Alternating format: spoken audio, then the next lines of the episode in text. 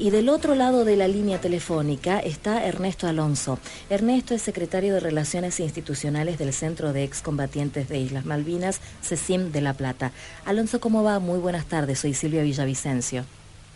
¿Qué tal? Buenas tardes, gracias por la comunicación. Por favor. Bueno, sabemos que esta mañana, que este, este mediodía, em, estuvieron presentándose el Centro de Excombatientes Islas Malvinas, se, se, presentó, reclamó frente al edificio de tribunales por lo que entienden que es la paralización de causas que investigan, torturas y violaciones a los derechos humanos que se cometieron durante la Guerra de Malvinas. ¿Es, es así? Es así, hoy hemos dado inicio a una campaña que llamamos denominamos justicia por Malvinas. Así como tiempo atrás habíamos iniciado esta causa que dio mucho, muy un buen resultado, que se trató de del pedido para que se identifiquen a los 123 soldados NN, con los cuales hemos trabajado, con los familiares de Chaco. Hace pocos días estuvimos allí junto a Norma Gómez, a David Zambrino, con el secretario de Derechos Humanos de, la provincia de Chaco. Eh, hoy comenzamos esta campaña porque entendemos que a 35 años de la guerra de Malvinas y a 10 años de iniciada la causa que investiga estas graves violaciones a los derechos humanos cometidos durante la guerra, eh, no entendemos, o sí entendemos, los motivos por los cuales este, esto no, no avanza con la celeridad necesaria. Eh, estamos hablando de graves violaciones a los derechos humanos cometidos contra los soldados conscriptos por miembros de las Fuerzas Armadas, de las tres Fuerzas Armadas, donde hay más de 120 denuncias, estamos hablando de, alrededor de 80 militares imputados, estamos hablando de, de estaqueamientos, de enterramientos, de utilización de picanas eléctricas, los teléfonos de campaña como picanas, estamos hablando de pozos de agua de castigo, todas situaciones que se dieron en el marco de situaciones famélicas vividas por los soldados. En Malvinas lamentablemente valía más la vida de una abeja que la vida de un soldado, y el grado de impericia y, improvisación con el que fuimos allí este, eh, produjo también situaciones gravísimas de alimentación. Muchos de los compañeros, y ya denunciaron la causa, han muerto por hambre en Malvinas, eh, porque eh, intentaban, las Fuerzas Armadas intentaban ordenar no tener hambre, y esto que te decía, en muchos casos fue utilizado como castigo también no darle de comer a los soldados. Em, eh, la verdad que eh, después de, haber aportado tanta prueba en la causa, de haber logrado que en el año 2015 el Poder Ejecutivo de la Nación, en este caso la expresidenta de la Nación, desclasificara todos los archivos secretos de Malvinas, donde allí se constatan estas denuncias realizadas por los ex conflictos al regreso del conflicto de la guerra, donde son documentos oficiales que eh, dan fe, hay un soldado que denuncia, hay un oficial o oficial que da fe de ello, donde allí aparecen el, o aparece el plan de inteligencia de ocultamiento, donde aparecen las órdenes de los jefes, como Cristino Nicolai, para que esto no, no este, entre en un, efecto de bola de nieve, así lo expresa. Eh, digamos, documentos irrefutables, o sea, no son documentos de, emitidos por organismos de derechos humanos o por agencias eh, al respecto de este tema, sino por las propias Fuerzas Armadas. Y que tengamos una, una, una lentitud en este proceso judicial, la verdad, es inaceptable. Ahora, eh, Ernesto... organización Sí, te iba a preguntar, eh, si vos crees que esta lentitud que hay para, para dirimir la, la, causa y seguir con la investigación es porque también hay eh, complicidades dentro del sistema judicial. Por supuesto, por supuesto sabemos que nos estamos enfrentando a esto que te decía.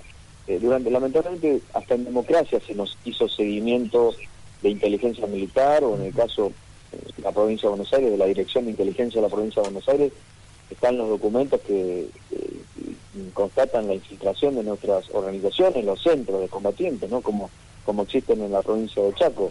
Eh, estamos, estamos, somos conscientes que nos enfrentamos todavía a sectores militares que no quieren que esto se sepa. Lo único, lo último que le podría pasar a las Fuerzas Armadas es que haya un, un militar condenado por estos graves hechos. Estamos conscientes que hay sectores de la justicia y estamos conscientes que hay sectores políticos también en estos momentos que aparece nuevamente este discurso negacionista, ¿no? Pero por suerte también estamos muy conscientes de lo que ha hecho nuestro pueblo, eh, revirtiendo esta intentona nuevamente de, imponer eh, la, impunidad, el fallo que, sacó la Corte Suprema de Justicia y la respuesta inmediata donde nuestro pueblo volvió a decir nunca más. Por eso estamos confiados que dándole visibilidad, estos son hechos ya conocidos por la sociedad, han escuchado a lo largo y a lo ancho del país los relatos de los soldados y no vamos no, no, no desconfiamos de tener el acompañamiento necesario para revertir esta situación.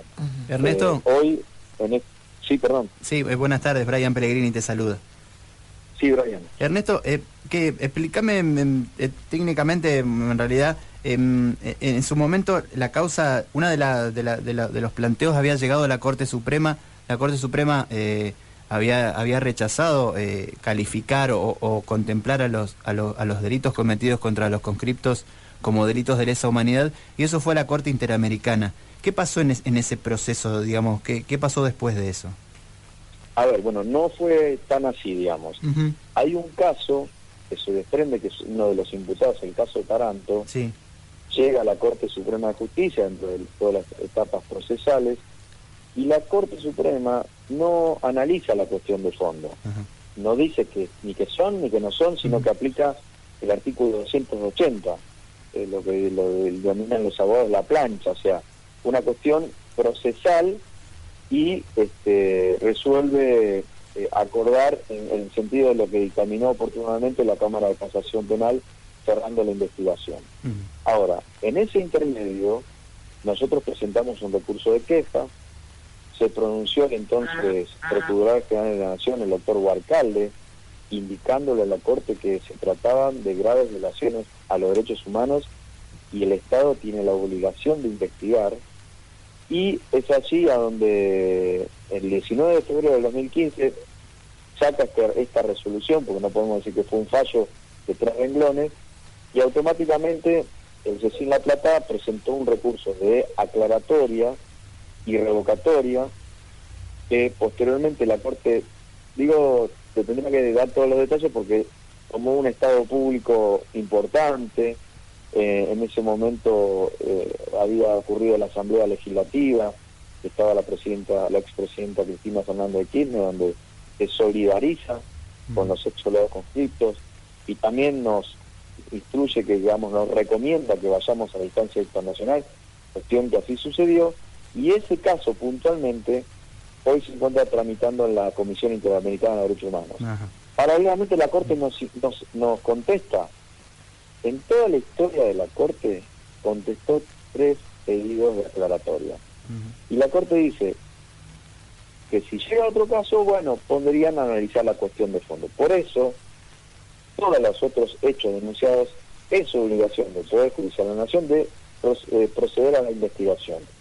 Tenemos una situación en Ushuaia, eso está radica en el Juzgado Federal de Ushuaia, eh, perdón, en el Juzgado Federal de Río Grande, donde hay una jueza que se jubiló, que está subrogando el juez de, Ushuaia, el juez Calvete, que la verdad eh, hemos tenido una reunión el año pasado y no nos da ninguna garantía de que quiera avanzar en esto por, por distintos motivos, porque la verdad que no están a la altura de las circunstancias estas personas, y también así el fiscal eh, general, el fiscal de, Río Grande, ¿no?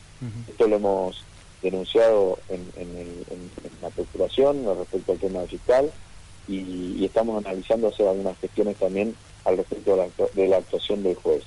Es por eso que hoy hemos presentado eh, en cabeza del presidente de la Corte Suprema, el doctor Lorenzetti, este pedido, ¿no? Este pedido que está en la responsabilidad de él como, como como miembro de, supremo del Poder Judicial de la Nación en arbitrar los mecanismos necesarios para que esto avance porque es necesario eh, eh, asistir a las víctimas.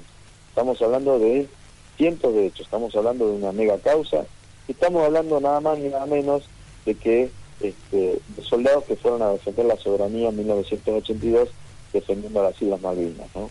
Eh, nuestro pueblo también tiene la obligación, el derecho, digamos, nuestro pueblo tiene el derecho de saber qué pasó con sus soldados en Malvinas. ¿Pensás que a partir de, como decías antes, de, este, de esta reacción popular importante en contra del 2 por 1 eh, el, el, la Poder Judicial de la Nación eh, contemple de otra manera el, reclamo de los excombatientes, Ernesto?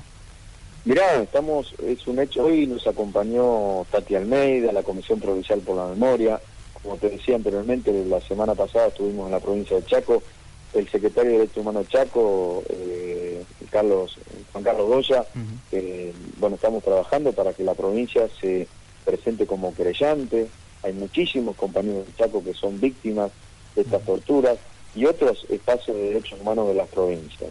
¿eh? Entonces, confiamos en esto, nosotros no vamos a claudicar, eh, insisto, eh, esto es una larga tarea, y fíjate lo que los organismos tardaron en conseguir este, justicia, ¿no? En los casos de, los compañeros desaparecidos, la apropiación de bebés, bueno, nosotros seguimos ese mismo camino. y esto, insisto, no, no descontamos que vamos a tener el apoyo de toda la sociedad para exigirle al Poder Judicial de la Nación un proceso de investigación, porque aquí hay que mm, ejercer con justicia a las víctimas. Ernesto, te agradecemos mucho el contacto y por supuesto que estaremos atentos a lo que a lo que ocurra con la causa que, mm, que llevan adelante. No, gracias a ustedes y a disposición como siempre. Muchísimas gracias. Hasta luego.